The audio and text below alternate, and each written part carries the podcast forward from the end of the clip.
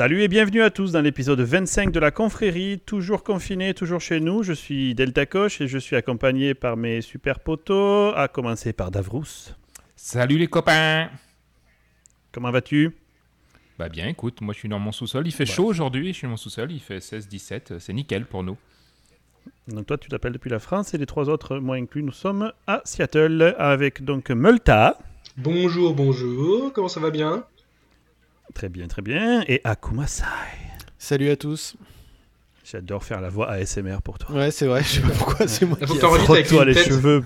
Sais, normalement, les C'est micros, quoi ils d'ailleurs sont. ASMR là? Vous pouvez préciser ASMR, j'ai pas c'est quand euh, C'est des gens qui font des bruits, qui vont parler à ton cerveau et qui vont te faire mettre dans certains états. Il y a des nanas, ils se frottent les cheveux pendant des heures, ou doucement, ils se grattent la barbe comme ça. Enfin, pas les nanas en l'occurrence, c'est des mecs. Non, mais faut bruits être qui vont déclencher se les- gratte la barbe. Ouais, c'est vrai. Normalement Ouais, aussi, c'est enregistré avec des micros spéciaux. Tu chercheras euh, YouTube le à micro- ASMR, c'est Le impressionnant. micro, Et il est. fait quoi, il- le il- docteur ils- ils- bah, ça donne l'impression que les trucs se. C'est enregistré d'une manière où c'est comme si t'es- c'est comme si le son était direct dans tes oreilles, comme comme quand tu Ah, l'entendrais toi. binaural en fait, c'est ça Voilà, c'est c'est la- c'est le même principe. Mais il y en a plein qui le font pas comme ça, qui se mettent juste près du micro et qui font. Bonjour, comment ça Il y a va des- le fait de chuchoter ou de, de- Voilà, c'est ça. Ou de parler, ou de mettre sa main dans des, euh, des, des, des- des légumes, par exemple. tu ça vois, va, des dé- petits ça, pois, va ça fait un petit dériver, bruit. ça va dériver cette discussion d'entrée de jeu en fait. Ouais. Bah, c'est c'est clair. Allez. C'est clair que ça. Aujourd'hui, mes amis, revenons à nos moutons. Nous avons trois sujets. Euh, Eh. Je vais vous parler de choses que l'humanité fait et de fait bien et euh, de nouveaux horizons. Euh, ça, c'est. euh, Ah, super tu va nous parler de. Ouais. Euh, va nous parler de UFO, donc euh, d'objets volants non identifiés. Et notre ami Akumasai nous, parlera, nous fera le portrait de monsieur- d'un monsieur vraiment intéressant qui répare les Tesla. Donc c'est nos trois sujets de la journée, mes amis. Et je vous propose de commencer tout de suite avec le sujet sur New Horizon.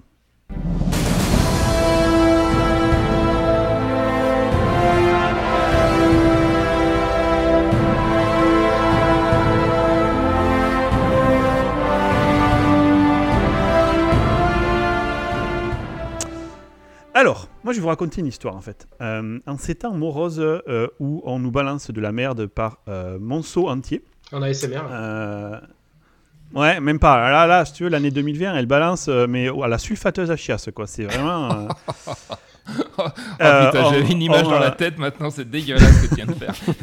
C'est comme, c'est comme Ouais, un c'est spray, un 2020, spray quoi, Rexona, mais. euh, voilà. C'est ça. Euh, mais moi, j'avais envie de, justement d'apporter, grâce à notre podcast, un petit peu de bonne humeur euh, euh, dans le monde, et surtout d'être fiers de nous, les humains. Alors, je vais vous raconter une histoire euh, qui s'est passée entre 2006 et 2015. Ah, il y a longtemps quoi. Nous sommes, ouais, nous sommes, ouais, c'est vrai. Ça s'est arrêté en 2015 parce qu'après on a fait que de la merde. Voilà. Honnêtement, nous sommes le 19 janvier 2006, 2006 pardon. Nous sommes à Cap Canaveral. Sur le pas de tir, il y a une roquette Atlas 5 de la société Lockheed Martin qui va balancer dans l'espace la sonde New Horizon. Alors New Horizon, c'est une sonde qui a été développée par l'université John crois que c'était un Hopkins. jeu vidéo. euh, C'est pas un jeu vidéo? C'est Ah. pas. Si, c'est vrai, c'est. ah, ah, ah, D'ailleurs, c'est quand j'ai dit ça, euh, ma femme m'a dit Quoi Tu vas parler d'Animal Crossing? Parce que c'est Animal Crossing New Ah oui, c'est Horizon. Mais là, on parle de la sonde spatiale de la NASA, bordel. Tiens, le méga mix. Euh, Elle est, Alors, elle est, elle est jolie ta femme, mais elle est pas très maline. hein. Je peux me permettre de faire Non, cette remarque parce qu'elle n'écoute mais certainement pas le podcast, mais Alors, elle est juste derrière moi et vous avez peut-être entendu un gros Et oh Euh, ben, putain, on peut revenir à ma New Horizon, s'il vous plaît. Donc, la sonde. Animal La sonde en question, c'est quelque chose. Non, là, justement, la sonde de la NASA, c'est quelque chose, moi, qui m'a juste mind blown, qui m'a pété la tête, vraiment. Quand je me suis renseigné sur elle, euh, j'ai vraiment été euh, impressionné par ce qu'est capable de faire l'humanité quand on est en forme. Alors, on fait beaucoup de merde, ça, il faut bien le dire, mais on fait aussi des choses exceptionnelles. La sonde New Horizon, son objectif, c'était de- d'explorer Pluton. Donc Pluton, on ne sait pas si c'est la dernière planète ou pas, ça dépend de- du vent. Des fois ils disent que oui, des fois ils disent que non. Actuellement, je crois qu'elle est re- Non Non, bah justement, le chien Mickey a été nommé en fonction de la. euh, c'est déjà chez le chien de Mickey, parce que c'est Dingo, la mine Mickey. J'aimerais qu'on qu'on règle ce Ah problème oui, une fois pour toutes. Oui. Ouais, bah, ça me saoule ça, putain. Donc Pluton, la planète, euh, ou pas d'ailleurs, on s'en branle, mais c'est en tout cas euh, la dernière, si on considère que c'est une planète, du système solaire. Elle est entre juste pour vous donner un ordre d'idée, 7,5 et 4,2 milliards de kilomètres en fonction du moment. Au plus près, si vous voulez, quand euh, on est vraiment la plus proche d'elle, on est à 4,2 milliards de kilomètres. ok? Alors, c'est pas facile à se représenter, donc je vais vous donner des échelles de valeur euh, au fur et à mesure que l'on parle. Mais avant de ça, je voudrais vous présenter l'acteur principal de notre euh, épisode, qui est donc New Horizon. Elle pèse 401 kilos, la petite bestiole. Hein, c'est pas mal. 1 kilo. Euh, mais 401 kilos, ouais, mais tu sais, à ce niveau-là, je pense que le moindre gramme est important. Quoi. Euh, mais sa charge utile n'est que de 30 kg. À l'intérieur, il y a 7 instruments qui représentent donc 30 kg. Ok, donc on veut envoyer 30 kg d'instruments aux abords de Pluton avec pour objectif de scanner, de, de filmer, d'analyser la surface de Pluton. Ok Alors déjà, premier problème, Pluton, c'est loin. Mais genre, c'est super loin. Genre, les panneaux solaires là-bas, ils vont capter trois merdes, quoi. Tu vois, genre euh, la lumière d'une allumette, et ça va pas suffire. On ne peut donc pas la- l'alimenter avec des panneaux solaires. Donc la petite dame, elle part avec un RTG. Alors déjà, j'adore le nom. Radio Isotope Thermoelectric Generator. Oui, les gars, un générateur nucléaire. Elle Ouais. part avec un 9,7 kg de plutonium 238. Ok? Ces 9,7 kg de plutonium, c'est la meilleure batterie du monde. Elle est capable pendant des années de balancer entre 240 et 200 watts d'électricité. Donc c'est comme si votre téléphone, là, il se recevait 200 watts euh, et qu'il se les recevait pendant 20 ans. Genre tu recharges ta batterie tous les 20 ans. Tu vois. Le rêve. Bon, il faut 9,7 kg de plutonium, Ouais. donc il faut les trouver, c'est un peu chaud. Hein Euh, faut, faut pas s'étonner. Elle est- mieux- elle est valait également mieux pas que ça pète au démarrage d'ailleurs, non Quand ils l'ont lancé? C'était dangereux Bah, c'est, c'est le- mais c'est pas une bombe. Euh, elle n'est pas avec des réactifs pour déclencher une réaction en chaîne. Elle, elle aurait très certainement posé des problèmes de, radio, de, de radiation, mais c'est pas une bombe. Radiosité. Ouais. Oui. Donc elle, elle émet à- à- au démarrage, alors ça decay, c'est-à-dire ça, ça baisse avec le temps, mais au démarrage elle balançait 245 watts et euh, à partir de 2030 on considère qu'elle n'aura plus assez d'énergie pour alimenter le système. Mais donc elle est partie, je vous rappelle, en 2006, donc euh, elle, elle aura duré cette batterie 24 ans. Euh, alors 245 au démarrage, quand elle est arrivée aux alentours de Pluton, et je fais un spoil, elle est arrivée aux alentours de Pluton, elle faisait 202 watts. Comme quoi, les batteries, euh, ça, elle- ça dure longtemps. hein. Euh, on mais tout le on monde en reparlera dans la ça, chronique de Tesla avec euh, Seb, mais Ouais. Et puis la pollution 9,7 kg de, de plutonium, franchement. Ouais, C'est que dalle. je crois que c'est green. Euh, alors accrochez-vous les gars, Euh, vous savez qu'on a tous des processeurs qui tournent entre 4, 3, 5 gigahertz. gigahertz. Elle, elle avait un processeur, la petite dame, elle en avait deux en fait puisqu'ils étaient redondants. Elle avait deux processeurs qui étaient tournés à 12 mégahertz. C'est-à-dire sensiblement plus que mon Amiga qui était à 7. Ouais, mais c'est connu ça, hein, c'est pour éviter les, les, les perturbations électromagnétiques. On est obligé d'avoir des trucs qui sont Eh. gravés pas fins quoi. Ils sont gravés pas fins, ils sont radiation shielded, c'est-à-dire qu'elle a autour d'elle énormément de choses pour la protéger des radiations de l'espace. Euh, c'est un MIPS R3000 pour la petite euh, information qui est évidemment ultra redondant. Et elle a une petite sœur euh, qui est le système de backup qui est identique à elle, sur lequel le système peut basculer s'il y a un problème. Spoiler alerte, heureusement qu'il était là. On va y revenir. Elle communique avec la Terre avec le réseau X-band. Alors il faut savoir en fait euh, que la NASA a sur Terre ce qu'ils appellent le NASA Deep Space Network. C'est des antennes satellitaires qui sont euh, sur Terre et qui sont tout autour du globe. Ce qui fait que quel que soit euh, le moment de la journée, il y a toujours une antenne ou deux qui va pouvoir pointer vers la, la sonde. ok? Pourquoi tu Alors, dis quel que soit le en moment de la, la- la journée, puisque tu sous-entends et la, la Terre tourne, t'es d'accord Mais, mais elle est ronde, ça veut dire Ou elle est pas plate alors? Ah, On part, ouais, alors non, ça on sait pas, mais on part du principe qu'elle est ronde. C'est pas été prouvé effectivement, mais voilà. La NASA part du principe qu'elle est ronde, du coup ils ont mis des antennes satellitaires partout. Ils sont un peu cons parce que moi je sais qu'il Évidemment, n'y aurait pas eu besoin, mais bon, peu importe. En ces périodes, il faut être inclusif, tu as raison. La Terre pourrait être plate. Je respecte les croyances de tout le monde. Euh, on part du principe que dans- nous vivons dans un monde où majoritairement on pense que la Terre est ronde. Euh, et du coup, elle communique avec un réseau qui s'appelle X-band. Et accrochez-vous, euh, ce réseau permet de balancer la purée à 38 kilobits quand on est aux alentours de Jupiter. Donc quand elle arrive aux alentours de Jupiter, elle envoie 38 kilobits. Putain, c'est Hein pas mal même. hein. juste pour vous- ouais, c'est poivre quoi, putain. Même mon modem à l'époque, euh, quand j'avais un. Ah, mais un- Jupiter, un- quand un même. 30 C'est un peu loin, quoi. à C'est fait, pas. tout à fait. Même si t'habites à Et la alors, campagne, accrochez-vous. faut pas exagérer, quoi. Je vous disais que Pluton est loin. Quand elle arrive aux alentours de Pluton, elle est capable de balancer entre 1 et 2 kilos par seconde. Soit entre 1 et 2000 caractères par seconde. hein, ok? On va Ah, revenir là-dessus. Elle a également une latence. Ah, tu peux pas jouer à World of Warcraft par exemple, puisqu'elle a une latence de 4,5 heures. Donc euh, il faut 4,5 heures entre le moment où le message est envoyé et où il est reçu. Euh, forcément, c'est chaud. Elle compte donc, je vous ai dit, 7 instruments, hein, donc euh, des caméras, un analyseur de vent solaire, un spectromètre, etc. Je ne sais pas la majorité des choses. Je sais que ce que fait une caméra et le reste, je n'ai pas bien compris. En tout, ça fait 30 kg. ok? Le lanceur qui va la mettre sur, qui va la balancer, donc justement, donc je vous en parlais tout à l'heure, il pèse 573 tonnes. donc, en gros, je résume, pour mettre 30 kg dans l'espace et le balancer vers Pluton, il faut 573 kg de matos et évidemment de carburant pour le sortir de l'attraction terrestre. C'est énorme. Donc on a tout ça qui est ensemble, qui est le 19 janvier 2006 sur Cap Canaveral. Ça fonctionne, ça part, et le truc part, balancé donc par euh, la, sonde Atlas 5 à 16 km par seconde, soit à peu près 58 500 km/h. Donc ça balance direct. Donc elle sort ah, elle est partie à cette vitesse-là à fond. Ça en fait l'objet qui a été lancé de Terre le plus rapide qu'on ait jamais lancé. 9 heures plus tard, elle, dépasse la Lune. à Jupiter, je crois. Ils sont fait flasher parce qu'ils étaient en Putain, là, si, si, si elle est flic, là, les mecs. Euh, à 58 500 km/h, c'est taxi 5 le truc, tu vois. euh, donc 9 heures plus tard, elle dépasse la Lune. Euh, le 7 avril, elle dépasse Mars et elle atteint la vitesse, puisqu'elle accélère, de 21 km par seconde, soit 76 000 km/h. Donc en 3 mois, elle dépasse Mars. C'est quand même pas mal, Juste pour vous donner une échelle. Il lui faut 3 mois pour... 9 heures pour la Lune, 3 mois pour Mars. Ils auraient pu dropper quelques mecs sur Mars au passage. Ah ben ouais, c'est vrai. Dans les 30 kilos, ça doit être facile. Les versions, sticker, versions sticker de la dernière fois. Ça prend, ça prend pas de place. En mai 2006, soit donc de janvier à mai, 5 mois plus tard, elle atteint la ceinture d'astéroïdes qui est après Mars. Et sur la route, elle en profite pour euh, rencontrer un astéroïde qui n'était pas forcément prévu, mais elle passe à 100 000 km, donc elle fait trois photos. Je vous donne le nom hyper sexy de l'astéroïde, c'est l'astéroïde 13254. Ah ouais. Ça vous calme. Attention, donc un an et un mois plus tard, nous sommes le 28 février 2007. Elle va faire une opération de, pardon, de Gravity Assist, j'essaie de le traduire, je, je connaissais le nom, de fronde gravitationnelle avec Jupiter. Donc elle a mis un an et un mois pour atteindre Jupiter. En fait, elle, est à 1,4 million de kilomètres de Jupiter. Elle ne peut pas trop s'en approcher, sinon Jupiter la capturerait, et donc elle deviendrait, soit elle s'écraserait sur Jupiter, soit elle deviendrait un satellite de Jupiter, ce qui n'est pas ce qu'on veut. Ce qu'on veut, c'est utiliser la force gravitationnelle. Donc je vais vous donner un exemple. Euh, Ma cousine fait euh, du euh, rollerblade. Oh putain, j'ai eu peur. Ma cousine fait 120 kg et du coup, elle génère un champ gravitationnel. De... Vous savez ce que c'est le rollerblade C'est bloqué autour. je suis devenu son satellite. En fait, dans lequel on fait des rollers.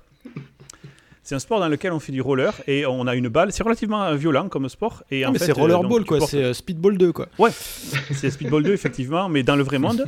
Donc, euh, c'est, t'es pas à pied à, courir avec, comme du handball, t'as des rollers au, au, truc. Pourquoi je vous dis ça? Parce qu'en fait, elles utilisent, les filles, quand elles font ça, elles ont une technique vraiment intéressante. Il y a une nana qui est statique. Ah, y en a qui va tendre les bras, ses deux mains, et la nana qui arrive sur le côté, une autre nana qui arrive sur le côté, va prendre ses deux mains, et la première, celle qui est statique, va lui impulser un mouvement en Force prenant ses mains et et va l'éjecter encore plus fort. Ce qui fait que la, la, première qui a été éjectée va avoir sa vitesse augmentée par le fait qu'elle a été, en quelque sorte, utilisée comme une fronde par la première. Vous me suivez? Ouais. Eh bien, c'est exactement ce qu'a va faire Jupiter ici. Ça va faire une catapulte gravitationnelle, exactement. Elle a transmis de l'énergie, de la vitesse, sans pour autant capturer euh, notre petite sonde. Ce qui fait que, grâce à cette technique, juste là déjà, je vous rappelle que on n'est pas foutu d'avoir Windows qui garde une connexion Bluetooth avec vos casques plus de 20 minutes. Hein. Là, on a des gars qui sont à 1,4 million de kilomètres d'une putain de géante gazeuse. Ils arrivent à utiliser par je ne sais quelle magie une sonde de 30 kg, la pauvre, qui tourne sur un processeur de chiasse. Mais bon, il arrive à lui impulser 4 km/h seconde de plus. Elle passe donc à la vitesse hallucinante de 23 km par seconde, 83 000 km/h, ce qui réduit le trajet jusqu'à Pluton de 3 ans. Ah, quand même, ouais. Normal, pas mal.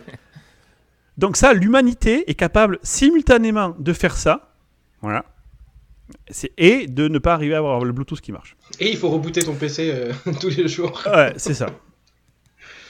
Donc à partir de là, euh, entre Jupiter et Pluton, la, sonde pour économiser sa batterie va passer en hibernation. Donc elle va se réveiller de temps en temps, envoyer un signal rouge ou vert en fait à la base en disant euh, ça va, ça va pas. Donc elle n'a eu que des signaux verts, c'était très bien.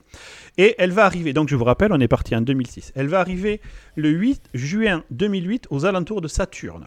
Donc on est d'accord que ça nous fait euh, deux ans plus tard, deux ans et demi plus tard. En 2011, elle arrive aux alentours de Uranus. Donc ça nous fait cinq ans plus tard. D'accord 5 ans à 83 000 km/h pour atteindre Uranus.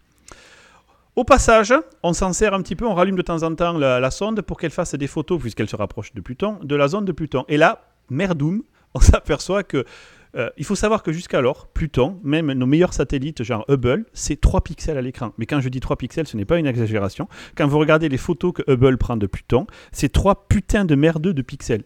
Floutas, et on sait, ah ouais, là il y a une planète. Et du coup, ce qu'on voit pas forcément avec des photos de Hubble, c'est que, oh là là, il y a des lunes autour de Pluton notamment une énorme lune qui s'appelle Charon. Et là où c'est encore plus chiant, c'est que Pluton a un petit anneau de débris autour de lui.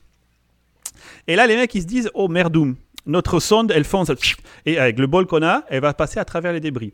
Je vous rappelle qu'elle roule à 83 000 km/h. Donc, vous prenez quelqu'un à 60 km/h en voiture, il vous défonce la gueule. Donc là, à 83 000 km/h, une tête d'épingle, elle passe à travers le plus gros de tous les, de plus résistant de tous les métals. Donc là, la NASA euh, prend le bas de combat. Ils font 18 mois de calcul pour voir euh, comment c'est, euh, où est-ce que c'est, quels sont les axes, la vitesse d'arrivée. Ils ont une machine qui balance les objets à 20 000 km/h. Donc ils mettent une tête d'épingle dans cette machine, ils reproduisent la sonde de l'autre côté et ils voient juste ce que ça donne. Bon, mais autant vous dire que ça fait des confettis de l'autre côté, quoi. Donc là, ils disent, il faut pas qu'on passe là-dedans, en fait statistiquement, ils s'aperçoivent que vu l'angle d'arrivée, on a 0,3% de chance de collision. Au cas où, ils bossent comme des cons pour trouver deux autres trajectoires alternatives. Ça se tente 0,3%. 0,3%, ça ouais, c'est ce qu'ils se disent. 0,3%, ça se tente. Ils se disent, de toute façon, hein, on n'a pas non plus euh, le choix des caisses. On est en 2013, donc on est parti en 2006. Euh, ça fait donc, les gars, euh, petit calcul rapide, beaucoup après, 7 ans après on a la première photo haute résolution de Pluton et de Charon. En 2014, donc là on est 8 ans après, on réveille la sonde. Donc elle se réactive. Le 12 février 2015, il ne leur reste plus que 203 millions de kilomètres à couvrir. on n'est toujours pas arrivé. On est en 2015, le 12 février. Le 4 juillet 2015, le système envoie un message euh, plantage, écran bleu. donc là, ça valait le coup de foot de la gueule de Windows, hein, franchement. La nana qui gère le. On voit euh, un reportage, j'ai regardé un reportage sur la nana qui fait. je pense qu'elle a perdu 25 kilos instantanément. La nana, elle est blême. Et genre, ils ont tout fait, ils ont parcouru, ils ont, ils ont réussi à tout passer. Et là, le système, il passe en safe mode. Alors, heureusement, ils ont un système de secours qui va prendre les, choses en main. Et en fait, ce qui s'est passé, c'est con. C'est que le système a tenté, euh, ils n'avaient pas bien simulé ça, de faire deux choses en simultané. Il a tenté de compresser les données à envoyer et de lancer la séquence d'amorçage la séquence d'approche de Pluton est une séquence qui doit être chargée depuis le petit disque dur interne pour que la, sonde fasse deux trois trucs. Elle doit se tourner vers la planète, déclencher plusieurs opérations sur les instruments et puis euh, renvoyer les données. elle a essayé de faire ça en même temps qu'elle était en train de compresser les données qu'elle allait envoyer pour euh, les renvoyer sur Terre, les précédentes données. Sauf que ça a fait un overflow du système. Le CPU n'a pas été capable de gérer les deux en simultané et du coup, pour ne pas risquer de surchauffe, il s'est immédiatement mis en OK pas de problème, je passe la main à l'autre. Donc là, une fois qu'ils se sont aperçus de ça, soit trois jours plus tard, ils ont fait un reboot, tout simplement. ben ouais, il leur fallu du temps pour comprendre. Je vous rappelle que le truc est à quelques milliards de kilomètres tout de la Terre. Tout ça parce que la sonde, elle a voulu faire un selfie sur Pluton pour se la raconter en même temps qu'elle voulait faire l'approche. C'est ça. Donc là, en fait, le, fixe est relativement simple. C'est con, hein, mais c'est souvent le cas. Tu redémarres et ça va mieux parce que la tâche ne sera pas réexécutée puisque les données ont été perdues. Euh, elles n'ont donc plus besoin d'être compressées et que la séquence d'approche a été lancée, du coup ça va. on se dit, bon, on a perdu quelques données, mais c'est pas grave. Donc on arrive en 2015. On est parti en 2006, 9 ans plus tard. On est euh, presque 9 ans et demi d'ailleurs. Le 14 juillet, oui c'est vrai, 2015. Ils ont fait ça exprès parce que c'était pour les Français, bien sûr. Forcément, bien sûr. Bien sûr. La sonde réussit à passer à 12 000 km de la surface. Je vous rappelle qu'elle a eu entre 7 et 4 milliards de kilomètres à parcourir et qu'on a réussi à la faire passer à 12 000 km de la surface. On ne devait pas la faire passer trop près de la surface parce que Pluton a une, atmosphère. Si jamais elle avait frotté contre l'atmosphère, elle aurait pu soit être détruite, soit être carrément s'écraser sur la planète. Il fallait pas passer trop loin pour qu'on ait la meilleure résolution. Ils l'ont fait passer sur ce mince fil de 12 000 km de la surface. Pendant 22 heures, l'antenne sera tournée vers Pluton. On va pas savoir ce qui se passe. Elle prend des photos comme une salope. Elle prend tout ce qu'elle veut. C'est paparazzi mode, quoi. Elle lance tout ce qu'elle a, quoi. Là, le CPU fond, c'est pas grave, on veut des photos. Elle fait des tonnes de photos. Elle fait 6 gigas de, de photos. Non, mais sérieux, avec un. Du coup, il faut 25 ans pour les envoyer sur la Terre. Exactement, je vous rappelle. Elle a 6 gigas 2 de photos à envoyer et de données. Il n'y a pas que des photos, puisqu'il y a les 7 instruments qui ont fait tout ce qu'ils ont pu pendant ce temps-là. Il va lui falloir 15 mois à la pauvre conne, à 1 méga, 1 kilo par seconde, pour envoyer les données. Ce qui fait qu'elle est passée au-dessus de Pluton le 14 juillet 2015. On, aura reçu, on a reçu l'intégralité des données le 25 octobre 2016, donc 15 mois plus tard. Il est quand même fiable leur Des protocole de transmission parce que en général, C'est t'as un pas, truc de taré. t'as pas l'habitude d'attendre un an et demi pour avoir tes données quoi. Moi, je joue à WoW, il y a quelqu'un qui pète entre moi et le serveur, je suis déconnecté, tu vois. Là, les mecs, ils ont balancé 6 gigas à 4-5 milliards de kilomètres, pas de problème. Ils ont fait passer la sonde sur un cheveu, c'était incroyable. On aperçoit des choses incroyables qui sont encore en cours d'analyse, mais apparemment, Pluton pourrait avoir un océan interne protégé du coup euh, du froid par la surface. Il y a des trucs de fou. Actuellement, la sonde, et pour finir mon histoire qui est vraiment incroyable, elle part vers, elle, elle vise la constellation du Sagittaire à 14,10 km par seconde. Elle a entre-temps exploré la ceinture de Kuiper, qui est un ensemble de corpuscules qui sont au-delà du système, dans le système solaire, mais après Pluton. Elle a notamment euh, s'est approchée très près d'un qui est très intéressant, qui s'appelle Arrokoth, qui est un astéroïde, ou en tout cas un corpuscule qui vit dans la ceinture de Kuiper. Les données sont encore en cours d'analyse. Il y a des choses de fou qui ont été euh, euh, balancées par ça. Et tout ça pour vous dire que en 2006, on a envoyé une sonde avec 30 kg d'instruments qui a exactement accompli son travail, qui est passé à 12 000 km d'un objet distant et qui bouge. Hein. C'est pas comme s'il attendait qu'on arrive. Il bouge plutôt en même temps que nous on bouge. Enfin, tout bouge, c'est la folie. Donc moi je dis bravo à l'humanité pour ça. Je voulais mettre un, un moment positif dans le monde actuel. On est capable de faire des grandes choses. Voilà, messieurs. C'est beau. Super. Cool, super intéressant.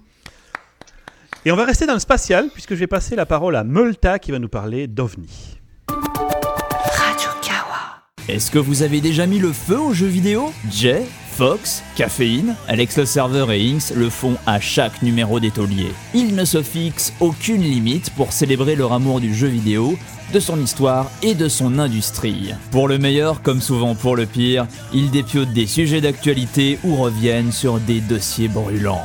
Les tauliers, une émission Radio Kawa.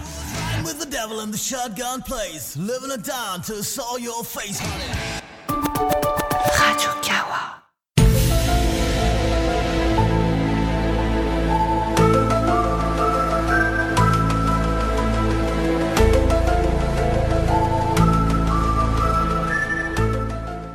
Yes, yes, yes. Et Davros, tu pouvais ne pas applaudir, ça a tout pété là. Je t'ai je t'ai vu. euh.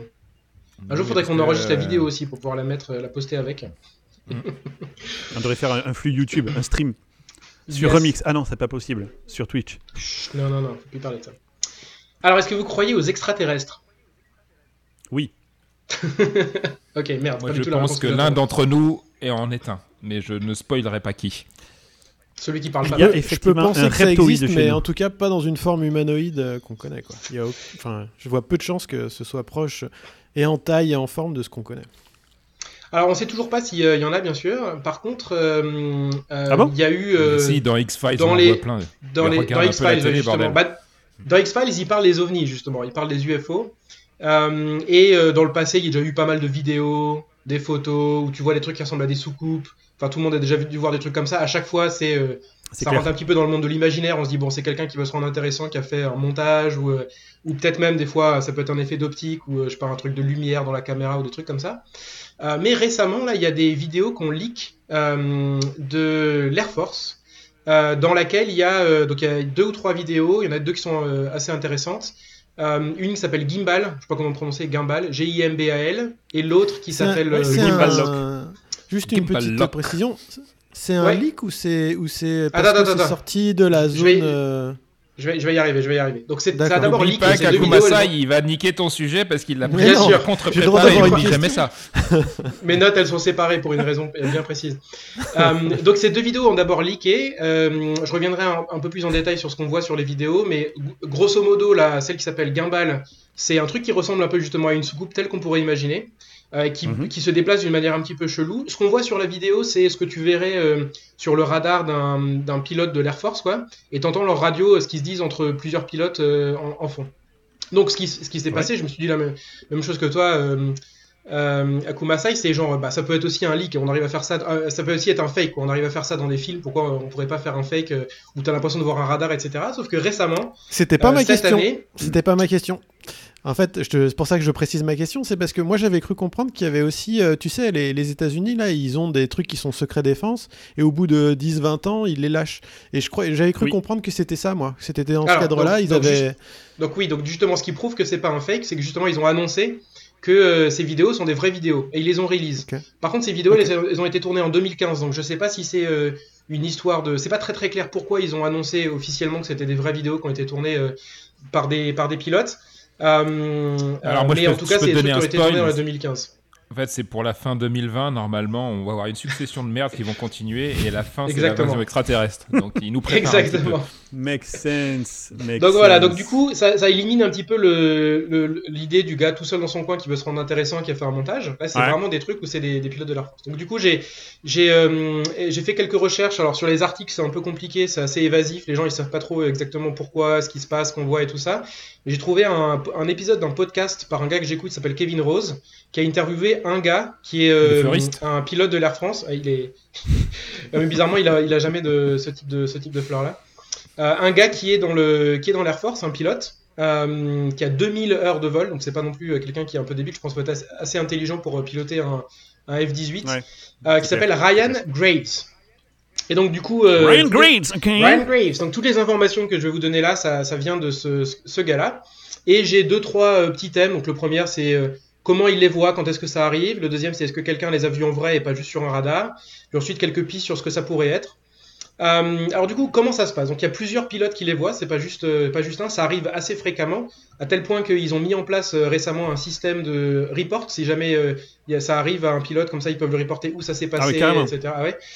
C'est assez c'est assez sérieux, donc c'est un peu plus que vraiment un gars dans son coin qui a fait une vidéo. Comment ils les voient Donc ils les voient généralement pas de visu, pas directement euh, avec, le, avec leurs yeux. Enfin, ils utilisent leurs yeux pour le voir sur le radar. Et en fait, si Ouais, vous je regardez, te dire, s'il les voit sans les yeux, c'est comment qu'on fait les sente Il les si, goûte si- si vous regardez, si vous regardez les vidéos, ça se voit assez bien. Un radar, donc c'est c'est un truc euh, noir et blanc en fait, et on voit juste des formes. Euh, et ça a commencé le jour où ils ont upgrade leur radar. Donc ils en avaient un qui, euh, bon, je connais rien en radar, mais c'était le APG 73, et ils ont upgrade en APG 79. En fait, c'était un idée, gros saut, un gros saut. Ça, ils sont assez connus, hein, je pense, ces, ces radars-là. Bah, bien sûr. Euh, donc c'était un, Ouais. un- un gros saut de génération pour eux et euh, ça a résolvé plein plein de bugs qui étaient liés à la plateforme de base, enfin qu'ils avaient avant. Et Mhm. ils ont commencé à avoir plus de trucs, plus clairement déjà. Donc par exemple ils arrivent mieux à voir si c'est un vol commercial, ils arrivent mieux à voir des trucs au sol qu'ils voyaient pas avant grâce à ces radars là. et il y a des trucs chelous qui ont commencé à apparaître sur ce radar aussi, euh, qui se comportaient un petit peu bizarrement, à des altitudes euh, euh, qui, où le- ça devrait pas être ou qui ne bougent pas du tout malgré le fait qu'il y ait du vent Ah, et qui se- cette histoire. et qui, se, J'adore cette et- et histoire. qui se déplacent de droite à gauche, de haut en bas, avec euh, vraiment des, des, euh, des patterns de déplacement qui sont pas, qui sont pas euh, euh, classiques. Quoi. Naturel. Euh, ouais. Et là, généralement, ils arrivent à savoir ce que c'est, mais là, impossible de savoir ce que c'est au début. Euh, ils, ils pensaient que ça pourrait être potentiellement un bug avec le radar, mais justement, ces, bugs-là, ils sont généralement assez connus. Et donc là, c'était, ils ont, ils ont éliminé cette, euh, possibilité assez rapidement. Euh, donc, comme, ce que je disais, c'est pas, euh, pas une image comme une caméra euh, où on pourrait imaginer comme une webcam, quoi. C'est vraiment un, radar, un truc en noir et blanc. La manière dont ça marche, c'est que ça montre les objets qui sont, suivant comment c'est configuré, soit plus chaud, soit plus froid que l'environnement direct, qui est extérieur. D'accord. Et, euh, et donc, euh, du coup, euh, ce qui se passe généralement quand un, un avion ou un hélicoptère ou un truc comme ça, bah, c'est généralement plus chaud. Là, ce qui est bizarre, c'est que c'est plus froid que l'environnement extérieur. Et ils ont Mhm. pas de, ils ont Bah, pas ils ont la de- clim, c'est tout. Ils ont clim. la clim peut-être. Ah, c'est la clim clim, qui parce qu'à la hauteur où ils volent, quoi. Donc il n'y a pas non plus d'échappement. Généralement, ils arrivent à voir un peu la fumée derrière du, euh, de l'avion, quoi, où, où tu vois qu'il y a. Ah, ils roulent en électrique, c'est des gros cons de bourgeois, alors. Exactement. Attends, c'est la Au conclusion. camouflage thermique. Elon Musk. C'est Elon Musk qui les a créés. Non, je... Camouflage thermique, je sais pas si vous avez vu, mais l'armée américaine, ils ont présenté en fait des, euh, des tenues où en fait tu as du froid qui passe pour éviter qu'on puisse reconnaître des, euh, Ah bah, oui, la des chaleur fantassins des humains. avec euh, les, les visions infrarouges. Quoi. Ouais, à l'origine, je crois que Ça c'est pourrait- pour ça- refroidir les, les coucougnettes aussi, il me semble. Ah, Et moi, là, je, c'est ouais, l'origine- c'est- là, surtout quand il fait chaud, si ton siège, si ton siège c'est du cuir, ça peut être intéressant quand même. Ça peut Ouais. coller, c'est pas très Ouais, agréable. c'est clair. Donc voilà, donc du coup, en gros, ce qui décrit, ce que, ce, ce que lui il a vu euh, et c'est les potes de son escouade, son squadron là, ont, ont vu euh, euh, récemment, fréquemment, c'est un- comme un point blanc, comme s'il y avait une, juste un truc rond quoi, qui voit, qui se déplace d'une manière un peu bizarre. Hmm. Voilà, donc ça c'est, oublié euh, T'as oublié une anecdote qui était importante, moi je me souviens d'avoir lu. Il a fait un piqué retourné au-dessus de l'UFO, il me s- il me- je, me, je me souviens, et il lui a fait un, petit geste, il me semble aussi. Non Il lui a Alors, dit go home. Quelque chose comme ça, quoi. Donc c'est une très bonne transition sur, euh, sur euh, est-ce qu'il y en a qui les ont vus en vrai au-delà de juste le radar? Donc faut bien garder à l'esprit que euh, les gars ils sont pas là pour s'amuser, ils volent pas juste pour, euh, pour aller se balader quoi. Euh, ça coûte Ouais, en moyenne euh, 60 000 dollars par heure de faire voler un F-18. Donc euh, ils peuvent pas aller se dire tiens je vais aller faire un petit bien. détour pour aller vite fait voir si j'en vois un ou deux. Ça serait un T'oublieras pas de ramener du expliquer. C'est ça. Ça sera retenu Donc, sur euh, votre salaire, monsieur. Oh merde. Donc il y, a- que y a que quelques fois où euh, quand ils sont en train de retourner à la base où ils vont euh, quasiment tout droit, ils se disent bon là j'ai 10 minutes, Ils- s'ils voient sur le radar qu'il y en a un potentiellement pas, pas trop loin ou qui pourrait ils font un tout petit détour pour essayer de voir s'ils arrivent à le voir. Euh, et la manière dont ça fonctionne, c'est qu'en fait quand ils le font quand ils font des, du combat aussi, c'est qu'ils mergent donc sur le radar, ça merge eux-mêmes leur, leur avion et le, le truc avec lequel ils, ils se rapprochent, dont, dont ils se rapprochent, parce que le radar il n'arrive plus à différencier qui est qui. Et donc euh, ils essayent de faire ça avec ces, objets-là, et la majorité du temps, euh, au moment où ils mergent, l'objet il monte ou il descend euh, en altitude instantanément, enfin super rapidement. Et donc eux, bah, c'est pas super agile un F-18, quoi, ils peuvent pas tourner comme ça sur eux-mêmes, donc ils continuent et finalement la, majorité de- des cas, ils arrivent à merger avec, mais après ils le, le voient quand même pas. Une fois, il y a deux pilotes. Donc ça, c'est un, cas où ça s'est passé dans son dans son squa- squadron, squadron, euh, qui euh, volaient côte à côte, en train de rentrer à la base. Donc, ils étaient à à peu près 100 mètres l'un de l'autre. Et il y en a un truc, ils sont passés. Ah, ils savent pas si le truc est passé entre eux ou si c'est eux qui sont euh, passés des côtés alors qu'il était immobile, mais ils en ont vu un. Et c'est là où ça devient intéressant. Ce qu'ils ont décrit euh, tous les deux, c'est euh, c'est là où on commence à rentrer un peu dans le monde du est-ce que ça serait pas des extraterrestres, n'est-ce pas? Oh, punaise, Mais on sait vas-y, jamais. lâche tout. Ils ont décrit un cube euh, argenté sombre Un cube. Borg. et un cube autour, Borg. et autour du cube, une sphère translucide. Résistance is futile. Donc, imaginons un truc comme ça, donc une sphère avec un cube à l'intérieur. Ils, ils vont super vite, hein, ça, ça vole à, ce truc-là, ils volent à plusieurs Mach, les, les avions là, donc ils, ils- tu vois pas non plus le truc euh, d'une manière super précise. Mais euh, ils- ce qu'ils savent pas, c'est est-ce que le cube il flottait à l'intérieur ou est-ce qu'il touchait le, est-ce qu'il touchait la sphère. Et ils ont Donc pas ça, des c'est- photos, c'est c'est bourrin là? Non, ils ont pas des. Bah non, mais quand je sais pas, je pilote pas d'F-18, mais à mon avis, t'es pas avec ton appareil photo euh, Non. en train de regarder le truc. Genre le mec à la vitre. Mais ils sont deux, c'est ils sont deux. Il y en a forcément un qui est en train de faire un live à Insta- Instagram ou un truc comme ça, quoi. Ça me paraît bizarre. Ils sont deux. Non, ils ont été dans deux avions différents. Ce qui est toujours chiant dans toutes ces histoires-là, c'est qu'il n'y a jamais de photos haute qualité. C'est toujours des photos turbo merdeuses. Moi, je peux faire une photo à 1 million de kilomètres de Pluton en haute résolution, mais par contre, les mecs, ils n'arrivent pas à faire une photo sur Terre d'un truc, quoi. C'est chelou. Tu- Dans un avion qui coûte taper euh, des 60 000 choses. balles de l'heure, quoi. Ouais, c'est ça. Donc du coup, la première truc qui se disait, c'est ça pourrait être un ballon dirigeable. Le problème, c'est que ça se déplace trop vite. Ça se déplace à entre 0,6 et 1,2 Mach. Euh, et euh, ça, ça arrive à rester complètement immobile, euh, même s'il y a du vent. Alors qu'un ballon ça. dirigeable, euh, forcément, ça bouge avec Ouais. le vent. Quoi. Moi, je à moins qu'il y ait pense une techno savoir- qu'on qu'on connaisse pas. C'est un ballon dirigeable d'un mec qui voulait prouver que la Terre était plate. Et il a mis au point une technologie pour. euh, On y revient. Ouais. Mm. On y revient. Il, il est resté bloqué. Il est resté bloqué. Alors deux trois autres informations. Donc euh, la, la taille, il, le gars il explique que c'est super dur de décrire la taille d'un truc dans l'air dans, les- dans, dans l'air parce que t'as pas de point de référence. Mais il disait un truc entre bien 20 et 50 20 et 50 feet. Donc ça fait entre je sais pas 15 ou 10, 10 et, euh, et 30 mètres quoi potentiellement. Euh, Mhm. Et euh, voilà. Et donc du coup. Du coup, c'est euh, la question, c'est bah, qu'est-ce que ça pourrait être quoi. Euh, si, si on regarde, Alors, la- c'est quoi si on regarde, les- alors, si- av- avant d'aller sur, sur, sur c'est quoi, donc dans les vidéos en question qu'on voit là. euh, J'espère que tu vas nous dire à la fin parce les- que toute ton histoire pour pas nous dire ce que c'est à la fin, moi je vais te dé- Ah bah, défoncer la gueule. bah, tu- je m'en fous, t'es par, t'es par webcam donc tu peux pas me taper. Euh, donc en fait, euh, donc, je vous invite à regarder les vidéos et essayer d'écouter quand même. Il y en a quelques-unes. C'est un peu compliqué parce que. euh, Tu pourras mettre les liens? Ouais, T'as mis les les liens liens. Comprendre les mecs qui, euh, qui parlent en anglais avec euh, la- la- le truc comme ça, c'est assez compliqué. Mais il y a deux trois vidéos qui sont sous-titrées. Euh, et en fait, il y a une vidéo où on voit exactement ce que le mec décrit dans le- dans l'interview du podcast, où c'est un point qui se déplace super rapidement au niveau, du, au niveau de l'océan. Et c'est vraiment juste un point lumineux qui va super vite. Et il y a un des pilotes qui arrive à le locker avec son, avec son, comme dans les jeux vidéo, là, le lock automatique, là, donc il arrive à le filmer pendant un peu plus Ouais. longtemps. Sinon, ça bouge trop vite. Et l'autre vidéo où euh, là c'est différent parce qu'il y a deux trucs, il y a ces petits points et il y a un plus gros truc qui, alors sur le radar ça a une forme de, de soucoupe donc c'est un peu facile de, de faire le lien avec les photos qui ont été C'est le prises dans vaisseau passé, mère. mais je pense pas le que ce soit vraiment comme ça qu'il faut le regarder quoi. Et ce truc là, donc il vole en formation dans celui-là. Et euh, d'ailleurs le mec il dit dans la vidéo, euh, il parle d'un truc qui s'appelle ASA euh, Page qui est une- un endroit où il donne des informations euh, sur ce qu'ils voient un, un peu plus en détail sur, euh, sur euh, leur radar où il dit qu'ils en voient 4 ou 5 et un plus gros. et ils volent en formation et au moment où ils commencent à arriver avec leur euh, F-18, tu vois le plus gros Ouais. qui se déplace et qui à un moment donné se stoppe complètement et fait une rotation sur lui-même Donc tu le vois sur le radar dans la vidéo. Et il dit ça, ils ont aucune idée de comment c'est possible de faire un truc comme ça. Quoi. Même si c'était, euh, même si c'était pas les US, genre ils sont là avec la technologie d'aujourd'hui qu'on connaît, quoi. On sait pas comment un truc peut s'arrêter instantanément. Ils sous-estiment les Russes, comme autre d'habitude. Moi, je les connais, les Russes. Alors du coup, du coup, la transition à qu'est-ce que ça pourrait être? Euh, Alors voilà, ils ont alors, bien il- des idées quand même. Donc le mec, il est super, euh, il est super euh, frileux de dire que c'est des extraterrestres ou quelque chose comme ça. Il a pas envie de dire exactement ce que c'est. Euh, il veut, il veut pas, tu vois, genre que les gens qui, ce qu'il explique, c'est qu'il veut pas que les gens qui vont analyser ces données aient un biais d'une manière ou d'une autre. Est-ce que ça peut être des aliens, ça peut être Mm. des ennemis ou des trucs comme ça? Ce qu'il explique, c'est que il pense pas que ce soit les US, parce que même s'ils sont séparés et que ça pourrait être un truc top secret et puis ils font des recherches, il dit ce genre de truc là, genre un drone ou des trucs comme ça, c'est tellement cher qu'ils le font pas voler. Parce que ce que j'ai pas dit, c'est que c'est c'est entre 10 et 100 miles, euh, voire même jusqu'à 200 miles euh, en dehors des côtes, quoi. Donc c'est vraiment au-dessus de l'océan, à une altitude de Au-dessus, 30 000 ouais, feet. ouais. Donc c'est pas un truc, euh, tu vas pas risquer ton drone super top secret à le faire voler Ah oui. là-bas. Généralement ils sont dans le désert, problème, dans les terres. euh, ouais, Voilà, donc ça, il, il y a très peu de chances que ce soit ça. Euh, y a, ils pensent pas que ça peut être un ennemi parce que encore une fois, c'est une tech. Ils, ils ont aucune idée de comment ça pourrait exister, mais bon, il, il, il enlève pas l'idée. Ils pensent pas que c'est un truc commercial parce qu'il y a aucun, aucun drone aujourd'hui, en tout cas connu dans le monde du commerce, qui serait capable d'aller aussi loin pendant aussi Si, longtemps. quoi. chez DJI, ils ont sorti une version. c'est DJI euh, Alien, c'est la version spéciale. Et l'autre truc aussi, c'est que ces trucs-là, ils sont, euh, ils sont là tout le temps.